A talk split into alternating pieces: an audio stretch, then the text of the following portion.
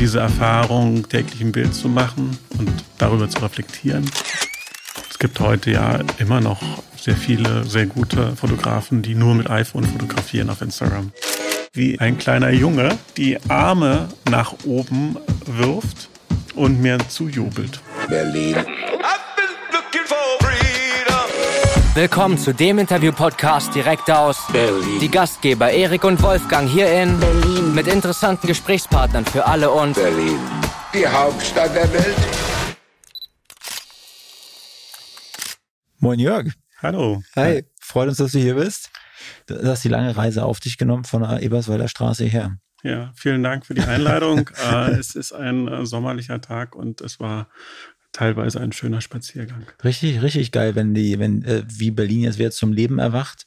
Also wenn ich, vor einem Monat, als ich hier angekommen bin, äh, ich war auch ein, ein bisschen im Urlaub und dann war es noch so richtig arschkalt und kein Blatt am Baum und jetzt blüht alles. Ja, es ist innerhalb von ein, zwei Wochen äh, grün geworden und äh, diese fast, also es ist faszinierend, wie schnell sich die Stadt verändert. Auch die Stimmung der Leute hat sich verändert und es wird gleich alles viel entspannter, während äh, wenn es so kalt ist im März noch und es wird nicht wärmer, die Leute ja immer auch angestrengt sind, vor allen Dingen ist es ja auch als Fotograf dann super interessant, oder? So von, innerhalb von zwei Wochen ändert sich so die ganze Szenerie, die man aufnehmen kann. Richtig, also es gibt tatsächlich neue Motive, äh, wirklich im Stundentakt praktisch blühen die äh, Bäume, die Kirschbäume erst, äh, dann die Apfelbäume, was auch immer, äh, jetzt die Kastanien, alles wird grün, es verändert sich alles, es verändert sich natürlich auch das Licht. Mhm. Äh, und dann muss man natürlich ein bisschen aufpassen, wenn man was, vorproduziert hat, was man Mhm. auf Instagram veröffentlicht, zum Beispiel, dass es noch von einer Lichtstimmung reinpasst Ja. äh, wenn man darauf Wert legt, ähm,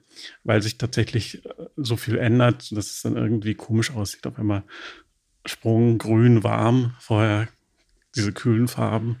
Äh, ja. Wie heißen denn diese Bäume, die hier so ganz, so, die mit der Blütenpracht? Sind das immer Kirschbäume, die hier so in manchen, in manchen Berliner Straßen so stehen? Genau, das sind die Kirschbäume, äh, zum Teil, zum großen Teil, die wir jetzt kennen, so die berühmten Kirschalleen, Mhm. das sind die Schenkungen der japanischen Mhm. Regierung oder Botschaft äh, zur, zum Mauerfall, zur Wiedervereinigung. Aber die findet man ja in ganz verschiedenen Stadtteilen, ne? Diese, Ja, viele, also wie gesagt, viele, viele dieser Kirschalleen sind tatsächlich auf dem Grenzstreifen, Mhm. Mauerpark und so. Oder Schwetersteg hinten äh, Richtung Bösebrücke. Mhm. Äh, aber dann natürlich gibt es auch in den Straßen Ja. äh, ähm, auch, also sowohl im Prenzlauer Berg als auch in anderen Stadtteilen die Kirschallee, also Kirschbäume, die da Ich kenne eine im Weißen See, weil ich da gewohnt habe, äh, Langhandstraße. Und dann ist Mhm. da irgendwie so eine kleine Seitenstraße, die auch immer jedes Jahr so blüht. Und vor ein paar Wochen war ich mit meiner Freundin äh, irgendwie zwischen Senefelder Platz und Eberswalder Straße Richtung, da ist doch die Fleischerei, so ein Restaurant, glaube Mhm. ich. Und da irgendwie auf der anderen Straßenseite von der Fleischerei, da ist auch so eine lange Straße, Mhm. Kopfsteinpflaster und auch mit diesen genau, Bäumen. Ja, ja. Also die hat man, die hat man eigentlich aus meiner äh, Sicht so in den frühen 90ern alle Mhm. angelegt, genau. Ja, richtig schön auf jeden Fall. Ja. Jörg, schön, dass du da bist, haben wir schon mal gesagt. Du bist Berliner, Ur-Berliner? Ich bin äh, auch zugereist, Ja. ähm, wie fast alle irgendwie vom Gefühl her. Äh, ich lebe seit 1993 in Berlin. Äh, davor komme ich äh, aus Sachsen, Mhm. habe in Dresden Abitur gemacht und habe dann entschieden, es müsse Berlin sein. Und äh, du hast ja jetzt schon ein paar Jahre dann hier auf dem Buckel. Dann kannst du ja bestimmt sagen, was dir an Berlin gefällt und was dir auf den Senkel geht. Ja, also Berlin ist einfach mal schön groß äh, und es gibt immer was zu entdecken und auch diese Dynamik der, der ganzen Stadt ist sicherlich einzigartig ähm, und das gibt natürlich auch für einen Fotografen immer viel her. Ähm, was Berlin auch auszeichnet äh, gegenüber anderen Städten, denke ich, ist, dass die Stadt offen ist für Ankommende. Mhm. Das war vor 30 Jahren so. Das ist heute so. Äh, Man kann als Zugereister auch was werden und es ist nicht äh, notwendig, in der zehnten Generation Berliner zu sein, um irgendwas auch in der Mhm. öffentlichen Verwaltung, äh, im, im Politikbetrieb zu werden, beispielsweise. Offen für Ankommen, das ist eine schöne Aussage. Ja, also ich denke, denke, das äh, trifft es. Also wenn man sich sozusagen äh, immer Leute, die gerade in die Stadt kommen, äh, anschaut und sie beobachtet, die, die werden eigentlich relativ gut immer integriert. Äh, Mhm. Also das ist, also aus meiner Wahrnehmung. Mhm. Und ich habe einen Freund, der ist Italiener und der ist vor knapp anderthalb Jahren mitten in der Pandemie hierher gekommen. Trotzdem findet er Freunde, ne? trotzdem kriegt er einen Anschluss. Und das ist, glaube ich, in, in anderen äh, Städten, in anderen Ländern auch immer Mhm. auch anders. Gerade sozusagen, er kommt aus Mailand, das ist so ein bisschen das Gegenmodell, ne? der, der, die Mailänder Tradition, äh, Traditionsfamilien verhindern, glaube ich, auch solche, solches Einkommen. Und was gefällt dir nicht an Berlin? Ja, Berlin, Berlin äh, kann auch nerven. Äh, ähm, Im Winter das Wetter. Oh ja. äh, dann, äh, dann ist sicherlich Berlin auch, äh, also diese Offenheit hat, geht einem manchmal auch einher mit so einer gewissen Nachlässigkeit, Sorglosigkeit oder Verantwortungslosigkeit. Äh, Das größte Beispiel, äh, der Flughafen, niemand ist verantwortlich dafür, dass da irgendwas schief läuft. Oder nicht irgendwas, alles schief läuft so ein bisschen. Mhm. Ähm, die Straßen sind voll von irgendwas. Jeder fährt mit dem Fahrrad auf dem Bürgersteig. Man kann sich kaum bewegen. Ähm, also das, dass es da sozusagen auch immer so eine Verwahrlosung in Mhm. meiner Wahrnehmung gibt, äh, das finde ich schon vielleicht auf dem Alter geschuldet nervend.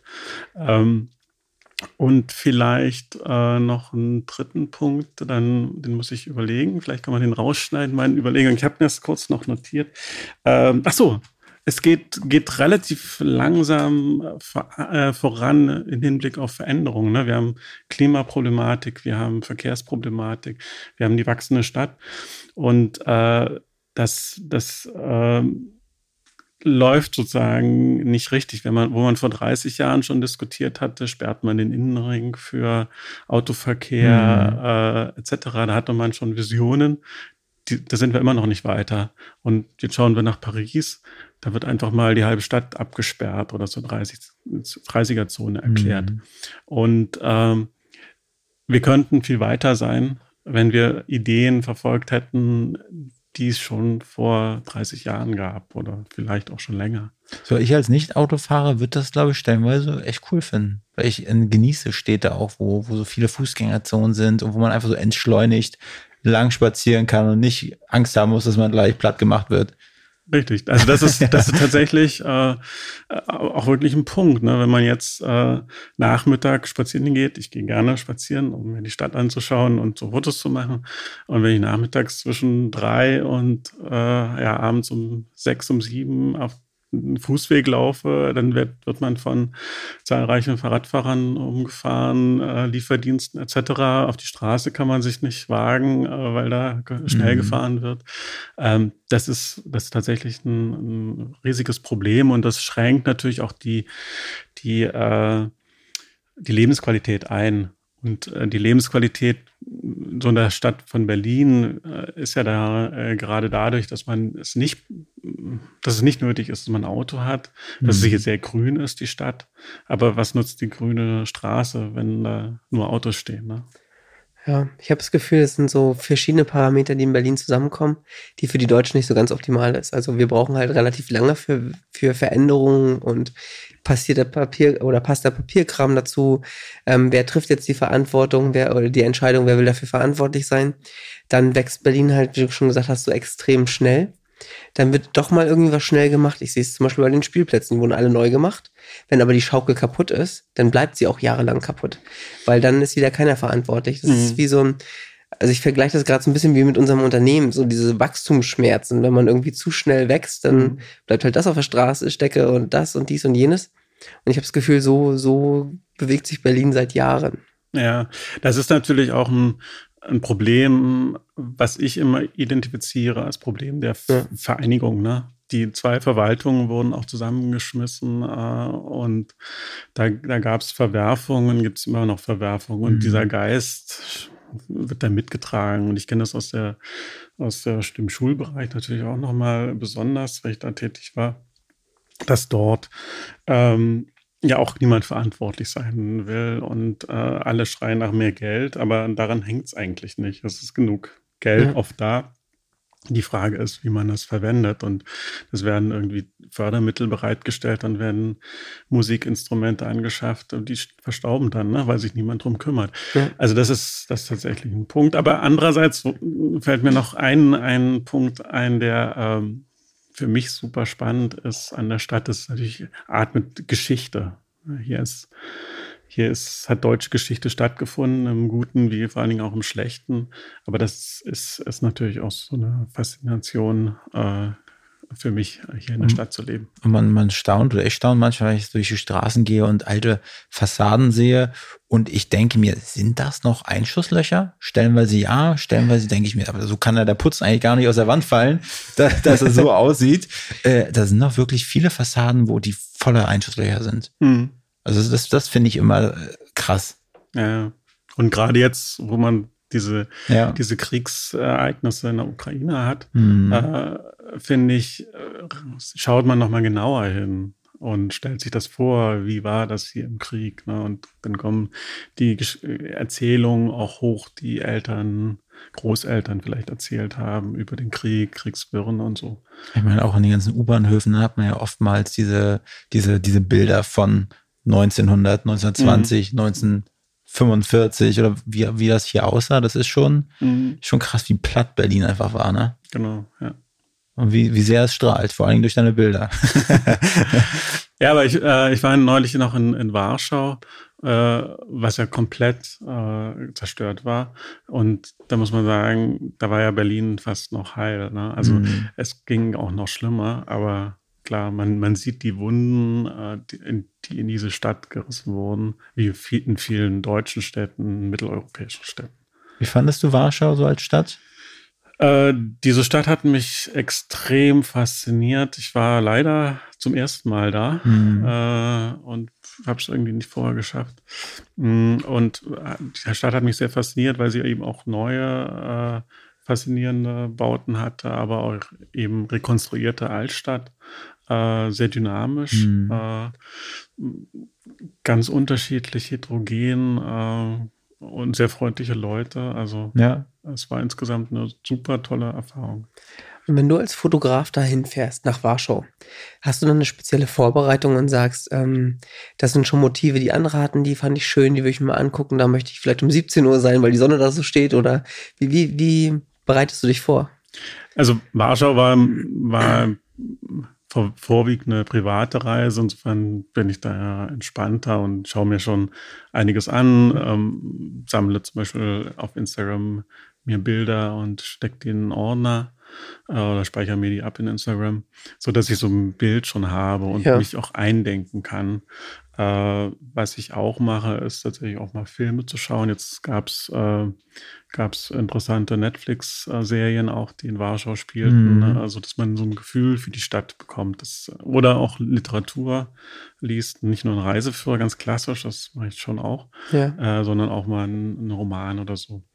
Ähm, genau, und dann hängt es ein bisschen darauf, a- davon ab, wenn ich jetzt wirklich äh, für einen Auftrag da bin, ist es ja auch definiert. Äh, ich soll die Stadt darstellen in ihrer schönen, schönen repräsentativen Weise oder so.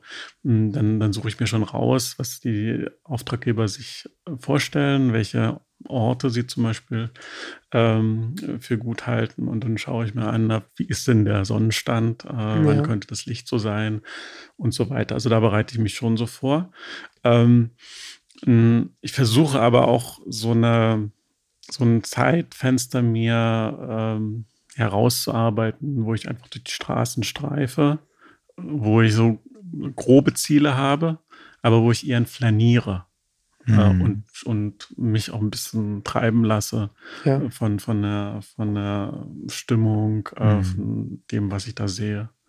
Und also ich bin nicht der, der sehr gute Vorbereiter, sag ich mal so. Also in dem Sinne von, ich habe eine, eine Liste von zehn äh, Sehenswürdigkeiten oder Spots, äh, die ich ähm, abarbeiten will. Also meist komme ich dann bis zur dritten und verliere mich dann irgendwo. Aber also deine Vorbereitung von dem, ich lese auch mal einen Roman dazu, das ist, glaube ich, schon so viel mehr als bei den meisten. Ähm, also, das glaube ich, muss man nicht äh, nicht ähm, klein machen. Ja, ja, aber es ist natürlich nicht eine visuelle, im engeren Sinne visuelle ja. Vorbereitung. Aber in, in Havanna äh, und auch während äh, der Aufenthalt in Havanna habe ich, glaube ich, unheimlich viel gelesen. Gibt es nicht so viel Internet. Und äh, da wurde ich nicht abgelenkt. Aber ich fand das auch ähm, für mich so notwendig, da noch was zu lesen. Und es hat mich unheimlich mitgenommen und hat mir auch nochmal die Stadt für mich anders werden lassen. Also man nimmt ja eine Stadt anders wahr, wenn man etwas darüber liest oder einen Film sieht. Und vor allem während des, während des Lesens eine Zigarre raucht und ein Mojito noch nebenbei schlürft. Zum Beispiel. äh, Jörg, äh, kannst du uns noch mal ganz kurz äh, mitnehmen auf die Reise, was äh, vor deiner Fotografenkarriere passiert ist? Äh, wer ist Jörg nicht? Vielleicht so in, in, in zwei Sätzen, so würdest du dich beschreiben und dann so kurz einmal im Urschleim wühlen? Ja, also ich bin Jörg Nicht und Fotograf und äh, zugleich Sozialwissenschaftler. Mhm. Und äh, habe ähm, während des Abiturs schon fotografiert oder als äh, jugendlicher Kind schon fotografiert und habe zu dem Zeitpunkt dann aber für mich entschieden, naja, das interessiert mich schon sehr, äh, sehr stark, aber hm, lässt sich damit Geld verdienen mit Fotografie, Anfang der 90er. Äh, und ja, ach, ich studiere erst erstmal was anderes. Äh, ist vielleicht auch nicht ganz schlecht und habe mich dann dazu entschieden, ähm, Erziehungswissenschaften, Soziologie und Politik zu studieren hier an der Humboldt-Universität in Berlin und fand das auch faszinierend, habe immer nebenbei auch fotografiert und habe äh, dann aber nach dem Studienabschluss weiter in der Wissenschaft gearbeitet und auch meine Doktorarbeit geschrieben mhm. über Schulklassen und äh, soziale Beziehungen in Schulklassen. Und ähm, habe an der Uni gearbeitet, in dem Fall an einer freien Universität. Und als dann Instagram erschien 2010, äh, habe ich mich gleich da angemeldet. Vielleicht muss ich da noch kurz eine, äh, die Geschichte erzählen, dass ich ähm, wenige Monate zuvor, 2010 im Sommer, mir ein iPhone gekauft hatte, damals das iPhone 4. Und das fand ich total faszinierend, äh, weil es war klein. Es hatte für die damalige Verhältnisse für so ein Gerät eine sehr gute Kamera. Es war schnell und ich war damit sehr flexibel, sehr mobil und konnte mhm. ganz andere Fotos machen als mit meiner Spielreflexkamera oder mit meiner anderen Digitalkamera. Und äh, das Potenzial und, der, und ich konnte die Bilder irgendwie bearbeiten. Also es gab damals äh, Hipstamatic, äh, war nicht im strengen Sinne eine Bearbeitungs-App, aber es war eine, so eine Filter-App. Äh, und ich fand das unheimlich faszinierend, was, was da technisch auch möglich war. Und das hat mich so mitgenommen und in meinem Freundeskreis, wir hatten dann alle iPhones und wir hatten alle dann an diesen iPhone mhm. mit dieser Kamera so rumgespielt und haben die Bilder immer ausgetauscht. Äh, und das über Flickr oder so per, per E-Mail, weil wir wollten zeigen, was wir aus dem Gerät ja. rausgeholt. Wir hatten also dasselbe Gerät. Ja. Und als dann äh, Instagram äh, rauskam, hatte so ein Freund, äh, Stefan, ähm, gesehen und ah, hier, probier doch mal aus. Und ich lade das so runter und ähm, gebe dann so mal ein Kürzel ein und war mache so ein Foto äh, von meinem Zimmer und das ist heute noch zu sehen da. Wenn man es möchte, möchte, muss man lange scrollen. Äh, und ähm, mir war nicht klar, dass das schon dann online ist. Ne? Und äh, wir hatten das aber erstmal dafür genutzt, die, uns untereinander die Bilder zu zeigen, mhm, ja. die wir gemacht haben. So ist sozusagen dann mein Weg zu Instagram entstanden und parallel zu, zu meiner wissenschaftlichen Tätigkeit habe ich dann auf Instagram meine Bilder gezeigt und die Art und Weise, wie da Bilder gezeigt wurden und welche Bilder, die eben nicht ganz so perfekt waren wie das, was man auf der Foto-Community sehen konnte oder äh, bei Flickr oder auch äh, auf, auf den Facebook-Seiten, äh, die es damals ja auch schon gab. das kam mir sozusagen entgegen und es kam dann irgendwann der Punkt, wo, wo ich dann entschieden habe, okay, jetzt äh, arbeite ich als Vollzeitfotograf. Weil du Anfragen bekommen hast? Genau, ich habe Anfragen bekommen. Durch äh, den Instagram-Account durch quasi. den Instagram-Account. Äh, das ging eigentlich schon relativ früh los, 2012. Das war so die erste Instagram-Reise, die es überhaupt so weltweit gab, also so überregional, wo man statt Bloggern, wie mhm. im Jahr zuvor, äh, Instagram eingeladen hatte nach Israel. Und es war so eine Gruppe von zehn Leuten, sieben aus den USA, äh, ein Franzose, ein Niederländer und ich. Mhm. Äh, und, und ich war, hatte noch sowas nie mitgemacht. Ne? Also äh, ich fand das äh, unheimlich faszinierend, äh, da so eingeladen zu, worden, äh, zu sein und durch das Land zu reisen. Ich habe Shimon Peres, den damaligen Präsidenten, getroffen und die Hand gegeben. Also das, das war schon auch für mich so sehr beeindruckend. Und, und dann kamen, wie gesagt, so Anfragen für, für Aufträge. Und äh, ich war, wie gesagt, im Wissenschaftsbetrieb tätig, äh, wo es Zeitverträge gab. Und ich habe immer gesagt, ähm, der Vorteil von solchen Zeitverträgen ist, ähm, man muss dann irgendwann den Ort wechseln oder muss einen neuen Vertrag bekommen. Das erleichtert in gewisser Weise immer auch die Entscheidung, äh, auszusteigen oder an einen anderen Ort zu gehen. Ja. Und deswegen, also ich habe viele Kollegen gesehen, die haben, die sind eigentlich dazu, äh, daran verzweifelt, die haben eine feste Stelle dann bekommen, die sie natürlich nicht verlassen haben, sonst hätten sie ja nirgendwo eine andere mehr bekommen. Und es war klar, okay, sie müssten jetzt die letzten 20 Jahre ihres Berufslebens mit den anderen Kollegen zusammenarbeiten. Und das, ähm, das ist sozusagen ein- eine Entscheidung, die dann ab, ein abgenommen wird, wenn man einen Zeitvertrag noch hat. Äh, wegen neben anderen Nachteilen. Äh, aber für mich war das dann auch der Punkt, wo ich sagen konnte, okay, äh, ich versuche mal was anderes, äh, mal sehen, ob das äh, klappt. Und ich sag mal, äh, diese, die Art von Bilder, die du damals gemacht hast, zuerst mit dem iPhone 4, hast du dann nachher auch äh, Spiegelreflexbilder äh, mit der von der Spiegelreflexkamera aus hochgeladen, dein Instagram-Account oder was ausschließlich iPhone-Bilder? Das waren fast, also zu 98 Prozent äh, iPhone-Bilder bis eigentlich 2014. Äh, und dazu muss man sagen, es war ja erst iPhone Only die App äh, und die die äh, Verwendung anderer Kameras war verpönt, muss man schon sagen. Also wenn man ein bestimmtes Level da hatte äh, an Bekanntheit und man hat einfach äh, oder hätte ein anderes Bild äh, mit einer anderen Kamera aufgenommen, da gezeigt, dann dann war das schon so, hm, kann er das nicht mit einem iPhone machen? So. Ja. Äh, und das war so ein bisschen auch der, der Wettbewerb, kann man vielleicht auch sagen. Das hat sich dann äh, mit der Bekanntheit äh, verändert, ähm, dass dann, also als die App bekannter wurde, dass dann ja andere Leute reinkamen, die dann auch andere Bedürfnisse hatten, äh, was Mhm. anderes zu produzieren und zu zeigen und damit auch Erfolg haben und dann, dann wurde das auch sozusagen aufgeweicht. Und äh, ich hatte dann auch 2014, das war sozusagen mein Wechsel, wo ich dann vermehrt andere Bilder gezeigt habe, beziehungsweise Bilder, mit, die ich mit einer anderen Kamera gemacht habe, als ich dann äh, die, meine erste Lumix-Kooperation Mhm. hatte. Und es war aber auch äh, von vorn, von Anfang an ähm, keine Person großartig, die im Fokus stand, sondern dann die Landschaft, die Häuser, Autos, Genau, also- geometrische Formen. Ja, ich, also ich habe ich hab, äh, vorwiegend immer Street gemacht Mhm. im weitesten Sinne. Ähm, äh, gestern hatte ich ja mal äh, ein, ein, ein Rapsbild beziehungsweise ein, ein Apfelbaum fotografiert oder gezeigt in einem Reel.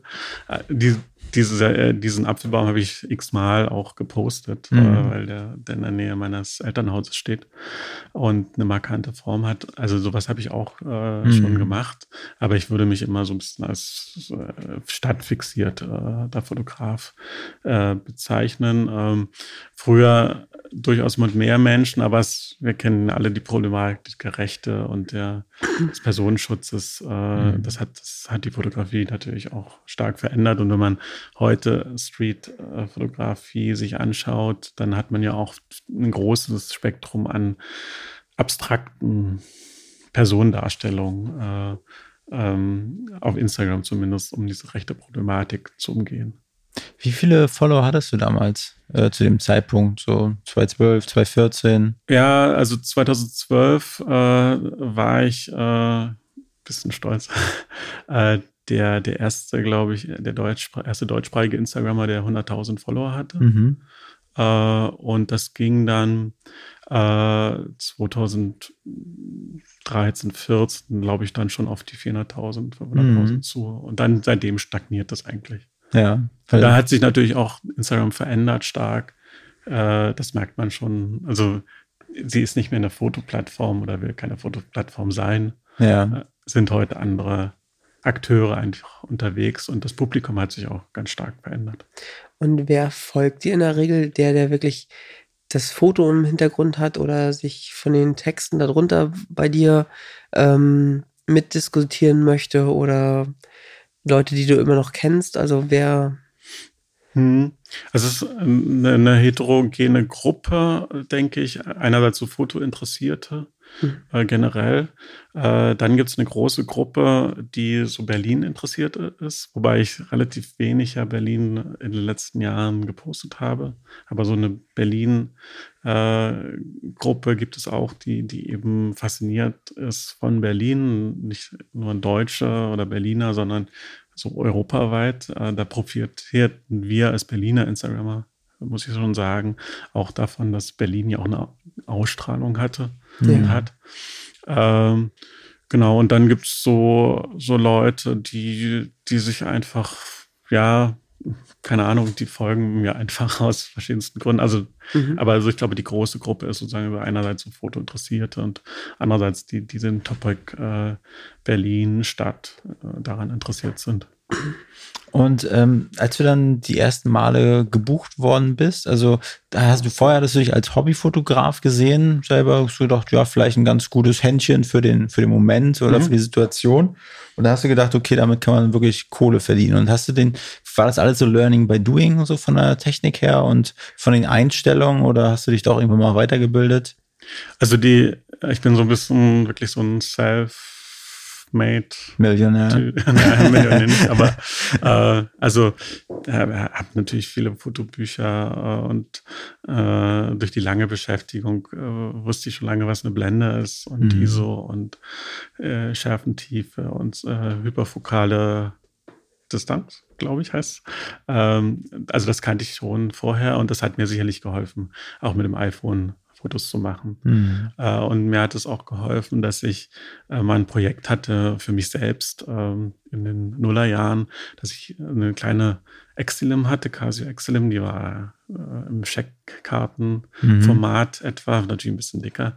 Äh, und mit der habe ich damals ähm, auch jeden Tag ein Foto gemacht über neun Monate und dazu dann immer noch was geschrieben vor dem also mit der Aufgabe, ja, finde doch was, was heute für dich spannend ist. Das kann ein politisches Ereignis sein, das kann aber was Persönliches sein und setze das in ein Bild um. Mhm. Und äh, diese Erfahrung, täglich ein Bild zu machen, mindestens eins, und darüber zu reflektieren, das hat sicherlich dann geholfen, äh, so, äh, so, ein, so ein Format wie Instagram zu bestücken.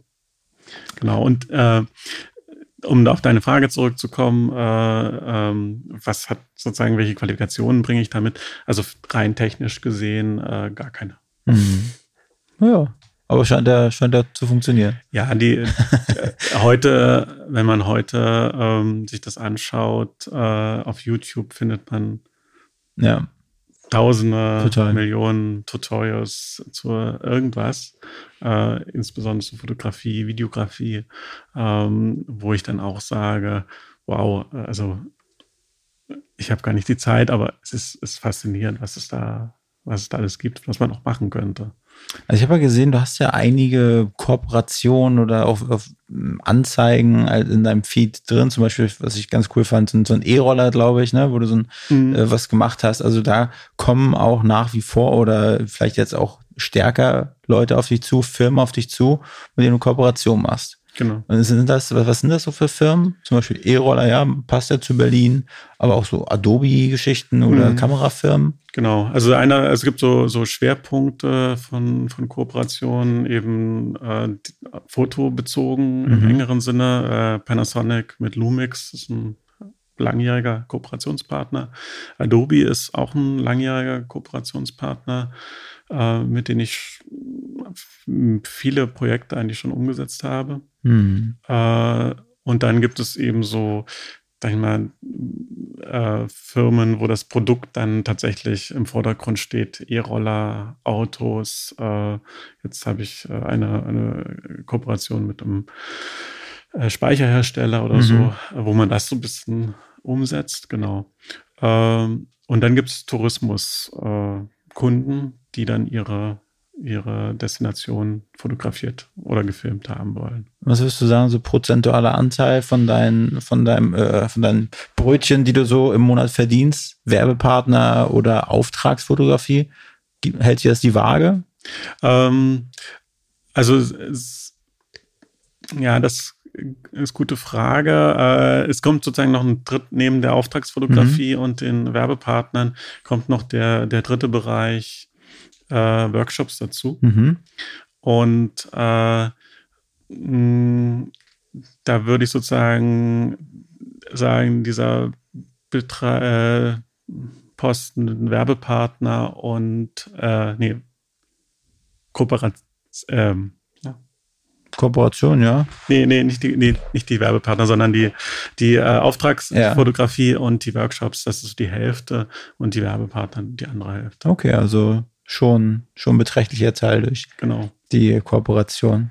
Aber man kann das tatsächlich nicht immer ganz genau Mhm. trennen, weil manchmal macht man einen Workshop, aber man wirbt auch für die, für die Firma selbst. Ne? Also das ist so, da gibt es auch so Misch, Mischgeschichten. Wie sieht so ein Workshop bei dir aus? Was sind das äh, für Workshops? Wie man Fotos macht oder wie man die Programme nutzt? Oder Genau, also das meiste ist tatsächlich Fotografieren, Ja. äh, unterschiedliche Levels, aber äh, vor allen Dingen auch für Lumix. Äh, wie mache ich mit einer Lumix Mhm. Fotos, beispielsweise Langzeitbelichtungen äh, etc. Ähm, oder auch mit dem Smartphone. Mhm. Äh, wie mache ich, ein, kann ich Smartphone-Fotografie effektiv betreiben? Äh, was, wie kann ich mehr rausholen aus dem Mhm. Smartphone? Aber dann habe, mache ich auch Workshops zu, ähm, zu Social Media Geschichten, ne? äh, Beratungsworkshops, äh, wie man, ähm, wie man Instagram zum Beispiel nutzen kann fürs Unternehmen oder so. Und von der, von der Kamera her, iPhone 4 ist ja nun schon ein bisschen her. Äh, Wir haben jetzt, wir haben intern iPhone 12 Pro und denken so, Kamera, die ist schon richtig gut. Damit machen wir jetzt zum Beispiel auch die Aufnahme, Videoaufnahme und die machen schon echt geile Bilder. Wie, wie, wie, ich habe das Gefühl manchmal so zwischen Fotografen, wenn man sagt, also es wird manchmal ein bisschen belächelt, die, die Handyfotografie, habe ich das Gefühl. Das ist ja bei dir wahrscheinlich komplett anders, weil damit ja auch groß geworden bist. Genau. Also das, das war natürlich der, der Punkt, äh, ähm, dass, dass wir nicht ernst genommen wurden, äh, würde ich nicht wir sagen, die wir das äh, durchaus ernsthaft Mhm. betreiben, betrieben haben. Und es gibt heute ja immer noch äh, sehr viele, sehr gute Fotografen, die nur mit iPhone fotografieren auf Instagram. Mhm. Ähm, und äh, das, ähm, das ist klar, dass, ein, dass ein, so ein Gerät andere Vorzüge und Nachteile hat als, sag ich mal, eine Leica oder eine Hasselblad oder eine Canon, was auch immer. Mhm. Ähm, das kommt immer auch drauf an, was man, was man für eine Zielstellung hat, äh, was man fotografiert, wie man fotografiert. Und es gibt nicht das richtige Gerät für alle. Und ich wäre oft gefragt, ne, ich möchte äh, ein Fotoapparat mir kaufen, was soll ich kaufen? Und dann muss ich natürlich erstmal fragen, was willst du denn damit? Mhm. Und ehrlich gesagt, reicht in 80 Prozent der Fälle ein iPhone aus. Gibt es da auch noch Kannst Möglichkeiten, das Ja. äh, noch, noch, noch ein bisschen zu pimpen? Also früher kann ich das, äh, konnte man irgendwie oft noch eine, eine Linse raufschrauben auf dem. Gibst du was für, für die neueren iPhones auch, oder? Das, das gibt es. Ich bin davon kein Fan. Mhm. Das muss ich ganz klar sagen, weil damit Qualitätseinbußen Mhm. verbunden sind. Und äh, da rate ich eher dann tatsächlich das Gerät zu wechseln. Mhm. Ähm, für die oder die, das, was man fotografieren will, möchte, anders zu fotografieren. Mhm. Aber es, es gibt es schon. Und äh, es gibt ja die lästige Frage, iPhone oder doch irgendein Konkurrent? Wo sagst du, kameratechnisch sind, ist man gerade am besten aufgestellt, wenn es das, wenn man am Handy bleiben möchte?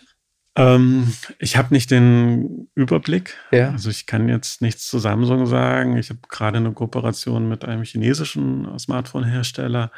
Ähm, und äh, ich bin da noch äh, nicht ganz entschieden.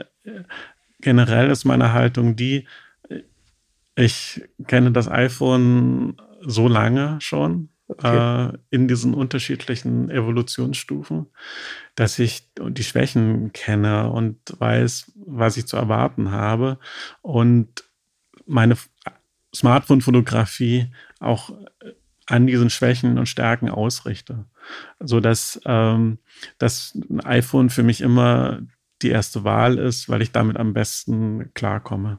Okay. Sehr diplomatische Antwort. Ja, Aber ich verstehe es voll und ganz.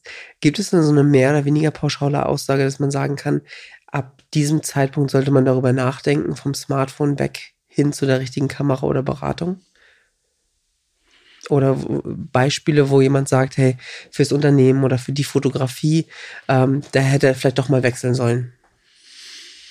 Also tatsächlich bei bestimmten, bestimmten Aufgabengebieten äh, im Lowlight-Bereich äh, oder äh, Architekturbereich zum Beispiel, da kann es dann schon sehr schnell dazu kommen, dass man, dass man das äh, Gerät wechselt, weil einfach die, die Auflösung dann besser ist. Ähm, ich warne immer zu früh zu wechseln.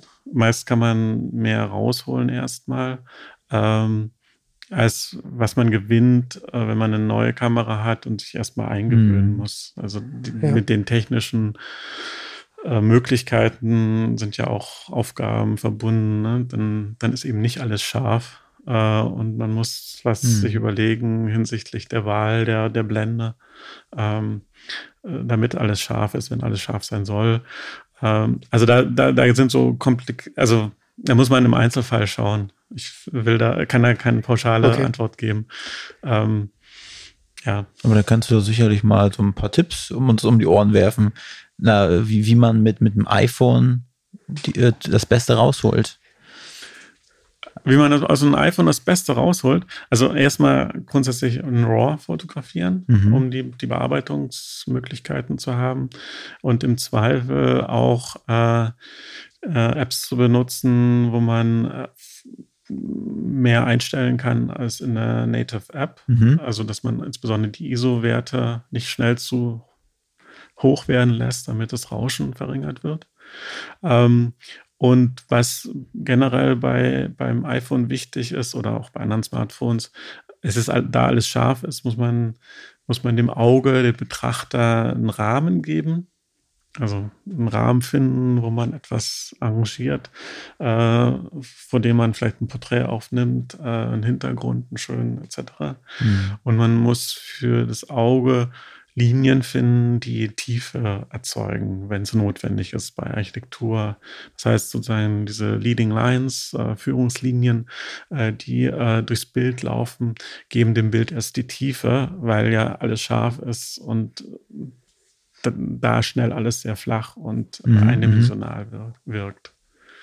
Und ähm, da, das, da kann man relativ gut dran arbeiten, solche Linien zu finden. Äh, und die, die, der dritte Tipp zur Bildgestaltung ist, ähm, mit Flächen vor allen Dingen arbeiten äh, und Farben und Farbkontraste. Äh, das gilt für jegliche Fotografie, auch die anderen Sachen gelten für jegliche Fotografie, aber für diese, für die Smartphone-Sachen besonders, weil man da ähm, ja so schöne Spielereien hat und je mehr Fläche man hat, desto äh, weniger fällt es auf, dass die Details vielleicht, wenn man ganz genau ranzoomt, nicht Mhm. äh, in jedem Falle so hoch aufgelöst sind. In deiner Zeit jetzt als professioneller Fotograf, als Auftragsfotograf, was ist so, was sind so deine, deine, deine tollsten Destinationen gewesen, die du als Auftragsfotograf bereisen durftest und was, was du so gesehen hast? Nimmst du mal kurz mit so auf in, in deine, in deine Wunderwelt. Ah, tollste Destination. Äh, wir hatten Adobe angesprochen. Ähm, äh, Adobe hatte mich mal eingeladen zu einer Reise nach Havanna. Hm. Äh, das war auch meine erste Reise nach Kuba, Havanna. Äh, das ist ähm, ich fotografiere gerne alte Autos. Äh, natürlich von der Ja. Seite spannend. Es ist aber auch äh, spannend, weil, weil in Havanna oder Kuba man so verschiedene Zeitschichten hat. Man hat diese koloniale Ära, die da zu sehen ist. Äh, äh, du kannst die, die 40er, 50er Jahre noch sehr unverstellt sehen. Also es gibt da Hotels, die so aussehen wie Mhm. die Amerikaner haben es gerade verlassen. Ähm, ähm, und, äh, und man kann sich vorstellen, wie manche Hotels in den USA heute aussehen würden, hätte man sie nicht schon 20 Mal umgebaut. Äh, und dieses Filigrane dieser 50er Jahre kommt da äh, sehr schön raus. Man hat die kommunistische, sozialistische, wie auch immer, Zeit Mhm. äh, mit diesen Symbolen äh, und man hat auch diesen, diesen Umbruch. Mhm. Äh, und manchmal, als ich dann durch Havanna lief, kam mir das so vor, wie ah, es gerade Wende und jeder versucht hier irgendwie was zu verkaufen und äh, hofft, es geht irgendwie aufwärts. Ne? Also das, diese, dieses, diese Mehrschichtigkeit äh, macht, macht Havanna für mich so einzigartig und Mhm. äh, ja, eine der faszinierendsten Städte, die ich je bereist habe. Ähm, genau. Mm, sicherlich der äh, ähm, sicherlich spannend war immer auch New York. Mhm. Ähm, da war ich aber vergleichsweise kurz immer, also zweimal eine Woche, also Mhm. für New York eigentlich auch gar keine Zeit. Ähm, was für mich persönlich auch eine, eine spannende Reise war, oder Reisen waren, das waren Reisen nach Moskau. Ähm, darf man ja heute äh, leider oder kann man nicht mehr so einfach hin, aber ähm, äh, von, von, der, von der Stadt her auch für mich sehr faszinierend. Mhm. Ja, was du schon alles äh, äh, gesehen hast, oder ich meine, manchmal siehst du, siehst du manchmal mehr durch die Linse als durch deine eigenen Augen? Mm, Es, es gibt, ja, es gibt tatsächlich das, der, den Punkt, dass ich manchmal etwas äh, sehe, äh, was ich erst durch die, die Linse sehe. Ähm, ich habe im Herbst ein Beispiel gehabt äh, oder ein, Erlebnis. Ähm, da habe in, in der Tschechischen Republik in den Bergen da so eine kleine Nebenbahn und da fährt eine dieser ikonischen tschechischen äh, Triebfahrzeuge. Mhm. Und es war Herbst, äh, Blätter, Buchenblätter überall und wunderschönes Licht. Und die, der Triebwagen sollte gleich kommen. Ich positioniere mich, schaue also durch die Linse, dass ich die richtige äh, Einstellung habe und Komposition, dass Linien stimmen und so weiter und gucke, wie ich dann aufs Gleis springen kann, wenn das vorbei ist, damit ich den auch noch von hinten fotografiere. So. Jedenfalls kommt der Triebwagen an und ich halte das halbwegs die Kamera in der richtigen Position, fotografiere und sehe äh, in diesem Moment durch die Kamera, ähm, dass da die Blätter gerade von den Bäumen fallen durch den Fahrtwind.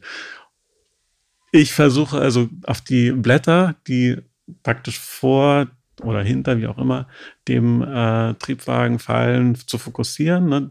Gelang mir auch tatsächlich, dass die Blätter dann scharf sind und der Triebwagen Mhm. ein bisschen unscharf sind. So, eigentlich war ich ganz zufrieden mit der Situation ähm, und ich öffne das Bild zu Hause am Computer, äh, gucke mir das so an, fange an zu bearbeiten und dann sehe ich, wie in diesem Triebfahrzeugfenster ein kleiner Junge die Arme nach oben wirft und mir zujubelt oder winkt. Ja. Und das habe ich, das habe ich aber nicht in der Situation gesehen. Das habe ich tatsächlich erst am Computer zu Hause gesehen. Mhm. Ähm, und das ist eigentlich so, so sinnbildlich, äh, dass man, dass man mit dem eigenen Auge sieht man was anderes. Weniger mag ich nicht sagen. Man sieht was anderes als das, was man durch die, durch den Sucher sieht oder durch den Monitor, wie auch immer. Das unterscheidet sich auch sicherlich. Also ob man Mhm. durch einen Spiegelreflexsucher oder Messsucher schaut oder durch den Monitor. Und dem, äh, was ich, was ich dann noch auf dem Bild fertig habe, wenn ich es tatsächlich auf dem, auf dem Monitor habe zu Hause. Ja, und vielleicht hättest du den Jungen auch gesehen, wenn du die Kamera komplett nicht dabei gehabt hättest. Vielleicht hätte ich das gesehen. Ne? Äh, das ist, führt uns wiederum, ist schon ein interessanter, äh, interessanter Einwurf, das führt uns wiederum äh, zurück, dass wir vielleicht durch die Kamera weniger sehen, als was wir so sehen. Ja. Aber das ist wiederum auch ja der Vorteil.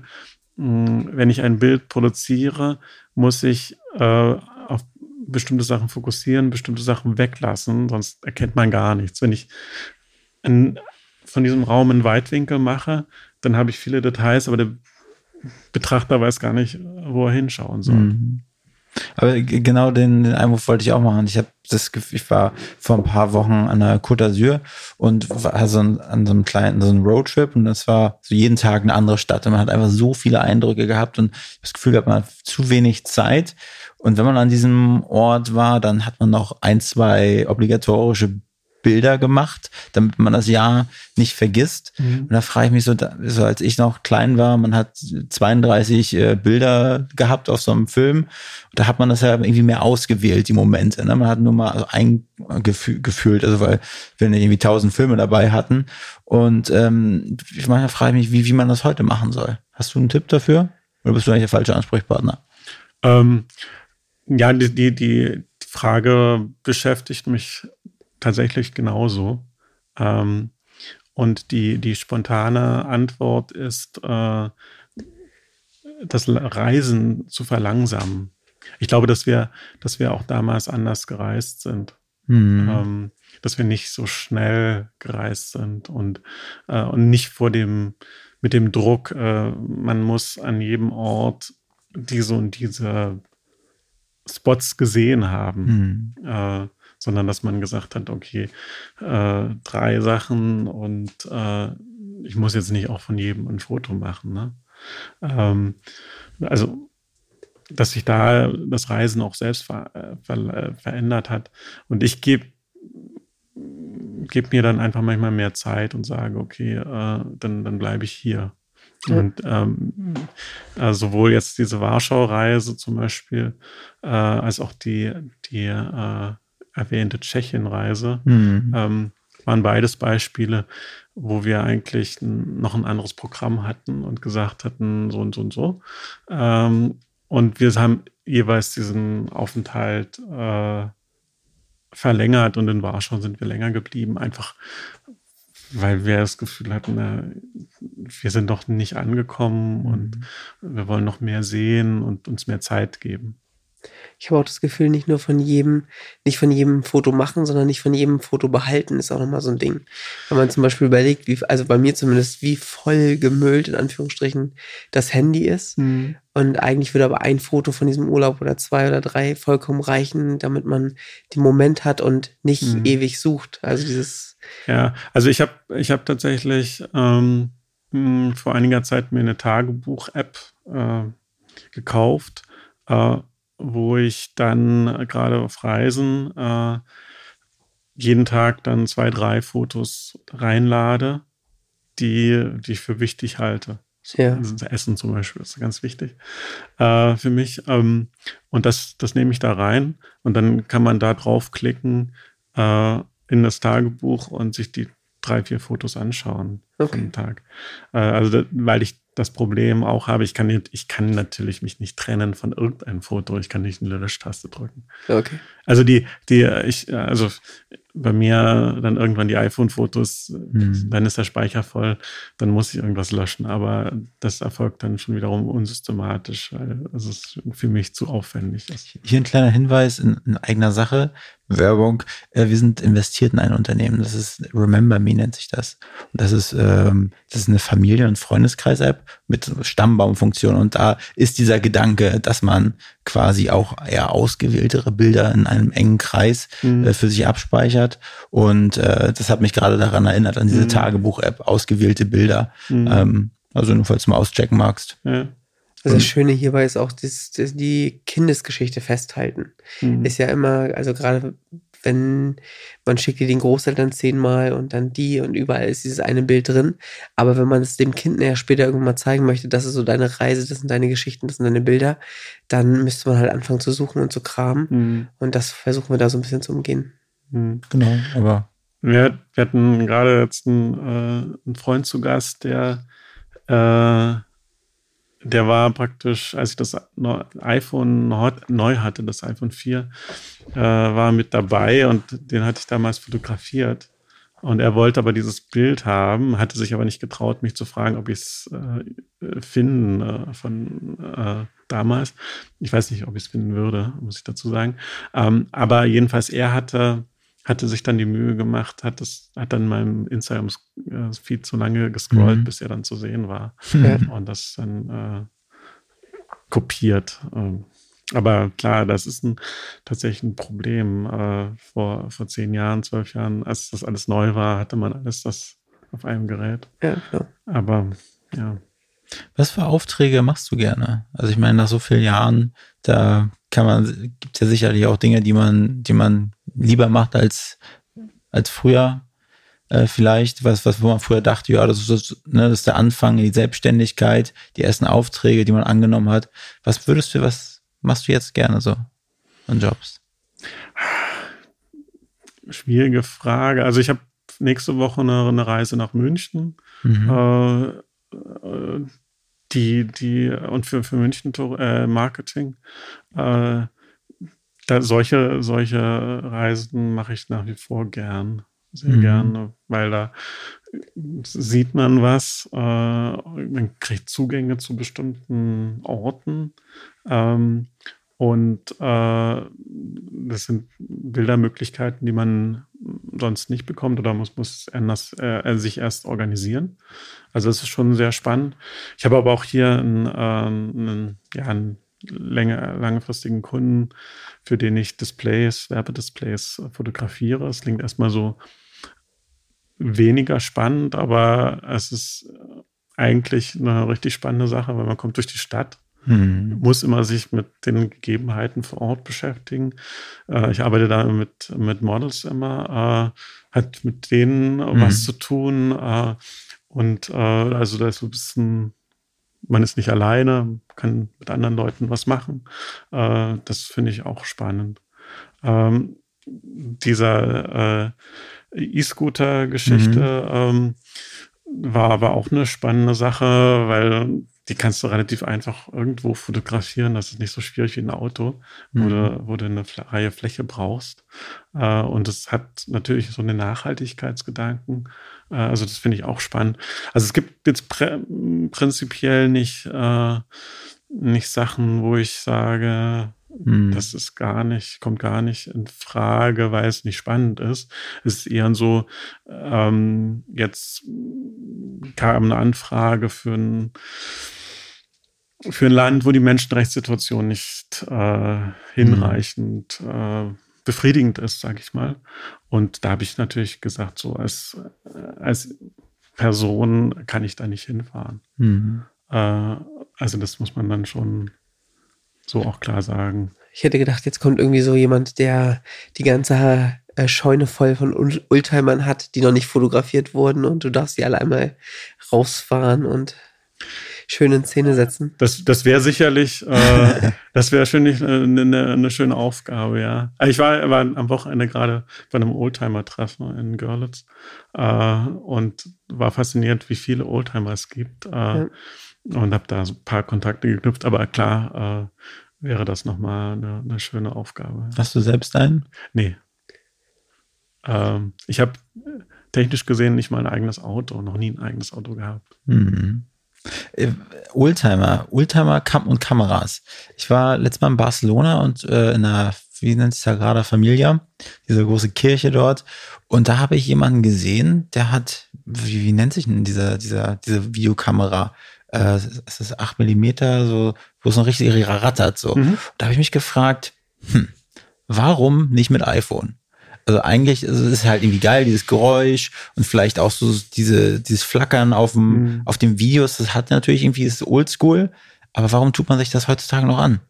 Ist wahrscheinlich genauso, mit einem Oldtimer zu fahren und danach irgendwie einen Bandscheibenvorfall zu haben, anstelle irgendwie ein neues E-Auto zu nehmen. Mhm. Also die, die, warum hat man einen Oldtimer? Vielleicht Mhm. die erste Frage. Äh, ist Geldanlage, Mhm. äh, Liebe zum alten Auto Mhm. äh, ganz allgemein, man erfüllt sich so den Wunsch. Ähm, und es, es gab, darf man nicht verdenken, ähm, auch so eine so eine Ursprünglichkeit, ne? ein anderes Fahren. Ich habe letztes Jahr mal eine These äh, gelesen, dass, äh, dass wenn das Auto eben noch nicht so vollgestopft ist mit Technik, man eben als Fahrer viel mehr gefordert ist.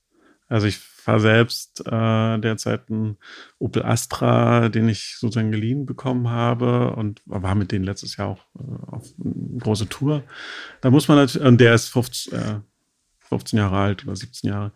Da muss man natürlich anders arbeiten als beim neuen Citroën DS äh, 9, der mit allem technischen Schnickknackfolge mhm. erstopft ist. Ne? Und das ist ein anderes Fahren äh, und man muss sich überlegen, wann schaltet man hoch äh, und so weiter. Ähm, also man hat dann ein anderes Gefühl. Und wenn ich das sozusagen übertrage auf Fotos äh, machen mit einer analogen Kamera oder Videos mit einer Super 8 Kamera, dann heißt es ja eigentlich, äh, man, man ist natürlich unmittelbarer beschäftigt, die Technik zu bewältigen. Mhm. Die Fokussierung wird nicht abgeno äh, ein abgenommen, etc. Mhm. Es kommt aber auch was anderes raus. Es kommt ein anderes Bildergebnis raus. Und wiederum auf die, die ähm, Frage von dir, äh, soll ich äh, umsteigen auf eine andere Kamera und an welchem Punkt? Das ist eigentlich die Frage, äh, wann möchte ich ein an, anderes Bildergebnis erzielen? Und zwar dieses, äh, eine bestimmte, in bestimmter Weise. Ja.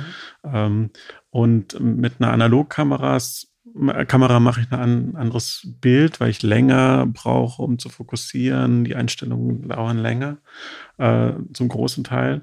Ähm, ja, und es kommt eben was, was ganz anderes raus durch das Material, was ich verwende. Und das kann ich auch nicht simulieren mit einer iPhone-App mhm. beim Video oder ähm, durch ein Preset in Lightroom. Also wird man immer sehen, weil die, das Zusammenspiel zwischen Optik und mhm. Apparat ja eine, eine, eine, große Rolle spielt.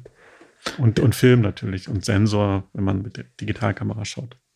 Also Fotografie ist auf jeden Fall ein super spannendes Thema, mit dem ich mich selbst auch schon mal beschäftigt habe, aber das ist ja einfach ein, wahrscheinlich auch eine Herzensgeschichte und ich sag mal, dein, deine Bilder, finde ich, die sprechen, sprechen halt irgendwie Bände obwohl man keine Person stellenweise sieht oder meistens keine Person sieht. Mhm. Aber man kann sich trotzdem viel in, in die Situation ähm, reinversetzen, wie mhm. es da wohl gewesen sein muss. Also vielen Dank für das Kompliment, weil das ist so ein bisschen auch der, der, der, der Anspruch. Also die sollen nicht authentisch sein, also sollen nicht sozusagen zeigen, so ist es. Mhm. Äh, aber ich möchte so das Erlebnis schaffen, ah ja, den Ort kenne ich auch. Äh, oder sehen ähnlich. Äh, ich kann mich in die Situation mhm. reinversetzen. Du bist ja im Prenzlauer Berg angesiedelt. Im Prenzlauer Berg, was sind so im Prenzlauer deine Lieblingsorte? Vielleicht zum, zum einen zum Fotografieren zum anderen zum Verweilen, Bierchen, Kaffee, Essen gehen. Hast du da ein paar Tipps für uns? Also ähm, in den Prenzlauer Berg bin ich eigentlich gezogen, wenn ich es streng nehme, äh, weil ich schon als Kind fasziniert war von der Kreuzung Eberswalder Straße. Mhm. Äh, kam ein Film vor äh, auf Bildern und das hat mich als kleines Kind äh, unheimlich faszinierend. Und ähm, deshalb möchte ich da auch nicht wegziehen. Mhm. Ähm, weil dieser, dieser Ort äh, und diese Gegend ähm, zahlreiche Fotomöglichkeiten haben unter der U-Bahn, der U-Bahnhof selbst, die U-Bahn-Rampe, die Kreuzung. Da passiert immer was, da ist spannendes Licht etc. Genau. Ähm, und ähm, zum Verweilen, mh, hm, gute Frage. Äh, also ich gehe natürlich regelmäßig durch den Mauerpark, der, der immer mit Leben voll ist, zumindest am, am Wochenende und am Nachmittags in der Woche. Ähm, Im Vormittag sind mehr die Einheimischen unterwegs. Ähm, also das empfehle ich immer, jeden mhm. Mal äh, hinzugehen und zeige auch den Besuchern, weil es weil es ein ganz anderes oder eigenes Leben da ist. Ähm, insbesondere auch, weil, weil da junge Leute sind, etc. Mhm. Und die, die äh, oben die Mauer am Stadion mit den Sprayern und Graffitis Mhm. äh, dokumentiere ich auch gerne. Äh, also das schaue ich mir schon gerne an. Und auch dieser ganze, ganze Weg hier hoch zum, zum äh, Schwetersteg, äh, das, das gehe ich schon sehr regelmäßig. Und eine, eine andere Strecke, die ich eigentlich jede Woche auch gehe, äh, mindestens einmal und schaue, was da sich verändert hat, ist die Kastanienallee runter. Mhm. Ähm, da öffnen neue Geschäfte, manche schließen. Also da ist auch immer eine Dynamik dabei. Ja. Genau. Ähm, ich äh, bin passionierter Koch, muss ich dazu sagen, und ich gehe selten in Berlin essen. Ähm, deshalb äh, kann ich gar nicht so viel Das hört man selten. so viel Tipps geben. Ja. Äh, ich kenne mich manchmal, sage ich ein bisschen äh, launisch, manchmal besser in irgendwelchen anderen Städten aus und kann Mhm. dir sagen, dann geh hin in New York, dieser und dieser Koreaner, Ja. äh, da musst du hin, als, ähm, als in, in Berlin. Und, und dann fällt mir natürlich auch nicht der Name ein. Also es gibt einen ganz guten Koreaner in der Lüchner Straße, aber Ja. muss ich erst nachgucken, den Namen. Gut, wir werden, wir werden das nachrecherchieren. Ja. Erik, Ja. hast du noch eine äh, brennende Frage? Also, du guckst ja. Also ich würde auf jeden Fall ganz gern noch einmal, das hat vorhin nicht gepasst, da reinhaken in die Apps, die du vielleicht runterladen würdest für bessere Fotos. Kannst du da irgendwie ein, zwei nennen? Mhm. Einfach, wer, wer sich mal austesten möchte, irgendwie. Mhm. Also ich, ich persönlich äh, empfehle ganz basal die Lightroom-App äh, fürs, fürs äh, Handy, äh, mit der man Fotos machen kann Ja. und eben auch die Belichtungszeit, Blender, ISO-Werte alle einstellen kann und eben auch äh, ba basal bearbeiten kann mit einer kostenlosen Version. ja. Äh, meine Langzeit-App, äh, die, ich, die ich nach wie vor gerne äh, benutze, um dann noch so einen Endfilter rüberzulegen, aber man kann auch ganz andere Sachen mit der machen, ist Visco, V-S-C-O. Okay. Ähm, ist wirklich eine App, die ich seit zehn Jahren benutze äh, und äh, wunderschön ist. Ähm, und Snapseed ist auch so ein Klassiker, äh, gehört inzwischen zu Google, schon sehr lange zu Google, aber bietet umfassendste Bearbeitungsmöglichkeiten. Okay. Und die Voreinstellungen von diesen Apps sind auch erstmal vollkommen in Ordnung oder müsste man da eigentlich direkt Hand anlegen? Die, äh, also meinst du die Presets oder Ja, so? genau. Äh, die, die sind, ähm, sind sehr gut, also sind sehr gut. Äh, und vor allen Dingen äh, bei Visco äh, und glaube auch bei Snapseed kann man zum Beispiel die, die Intensität der Filter regeln. Also man kann sie relativ mit einem Wischer äh, von der Intensität äh, runterregeln, dass es dann natürlicher wieder aussieht. Okay. Und die Visco-Filter sind natürlich stark an Analogfilme auch angelegt. Äh, die Stärke bei Snapseed ist unter anderem auch die, äh, sind die Schwarz-Weiß-Filter, aber man kann mit Snapseed dann auch die Perspektive korrigieren, also stürzende, fallende Linien ausgleichen. Okay. Das klingt ist das, was du täglich brauchst, Erik. Ja, genau. Ähm, ich will es auf jeden Fall probieren. Ja. Also die, äh, die, also Snapseed, wie gesagt, ist kostenlos, ist, ist äh, eigentlich kann man, also viele arbeiten nur damit. Mhm. ähm, ähm, und äh, ein bisschen anspruchsvoller und ist natürlich Lightroom. Ähm, der Vorteil ist natürlich, dass man das dann auch auf dem Desktop sich äh, anschauen kann und da weiterarbeiten kann. Ja. Okay, vielen Dank. Unsere letzte Frage. Und zwar ähm, fragen wir jeden Gast, wen er sich gerne als nächsten Gast bei uns auf dem Hauptstadt-Podcast Sessel wünschen würde. Wer fällt dir da spontan ein?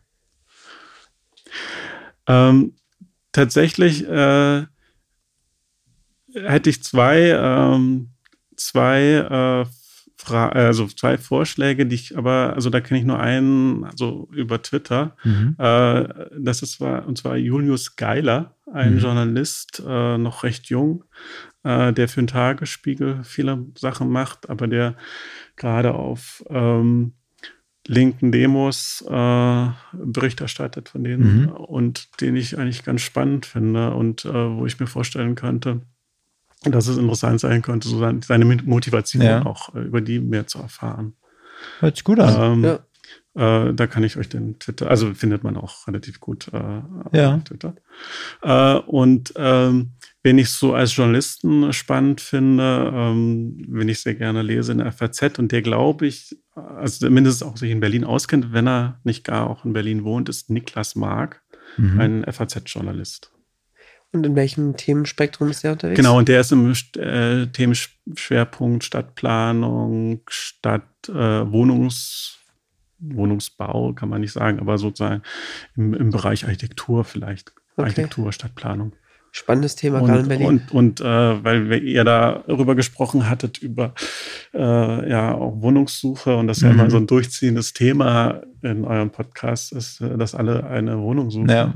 Ähm, er beschäftigt sich eben auch mit alternativen Wohnkonzepten Mhm. und äh, der Frage, wie kann Wohnen heute aussehen angesichts der gegenwärtigen Probleme, nicht nur der Raumnot an sich, sondern auch der, der älter werdenden Gesellschaft äh, und die Fragen von sozialen Zusammenhalt.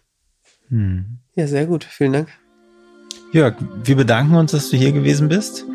Äh, wir hoffen, dass du eine angenehme Zeit bei uns hier hattest und äh, wünschen dir für die Zukunft nur alles Gute und an äh, potenzielle Auftraggeber da draußen.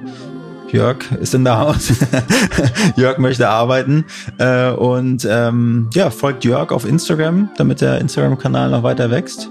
Kann man dir noch auf anderen Plattformen folgen? Äh, auf Twitter zum Beispiel, Ja. äh, ein bisschen auf Facebook zeige ich auch meine Sachen. Ja. Ähm, das sind so die, die Hauptkanäle, genau. Auf jeden Fall danke ich für das angenehme Gespräch. Hat sehr viel Spaß gemacht äh, und es waren interessante Fragen, auf die ich nicht immer gleich eine Antwort hatte. Ja, das ist, das ist ja unsere Aufgabe. Dankeschön. Vielen Dank. Mach's gut. Ciao, ciao. Tschüss. Tschüss. Diese Folge wurde produziert von Next Gen Media, deiner Full-Service-Marketing-Agentur aus Berlin.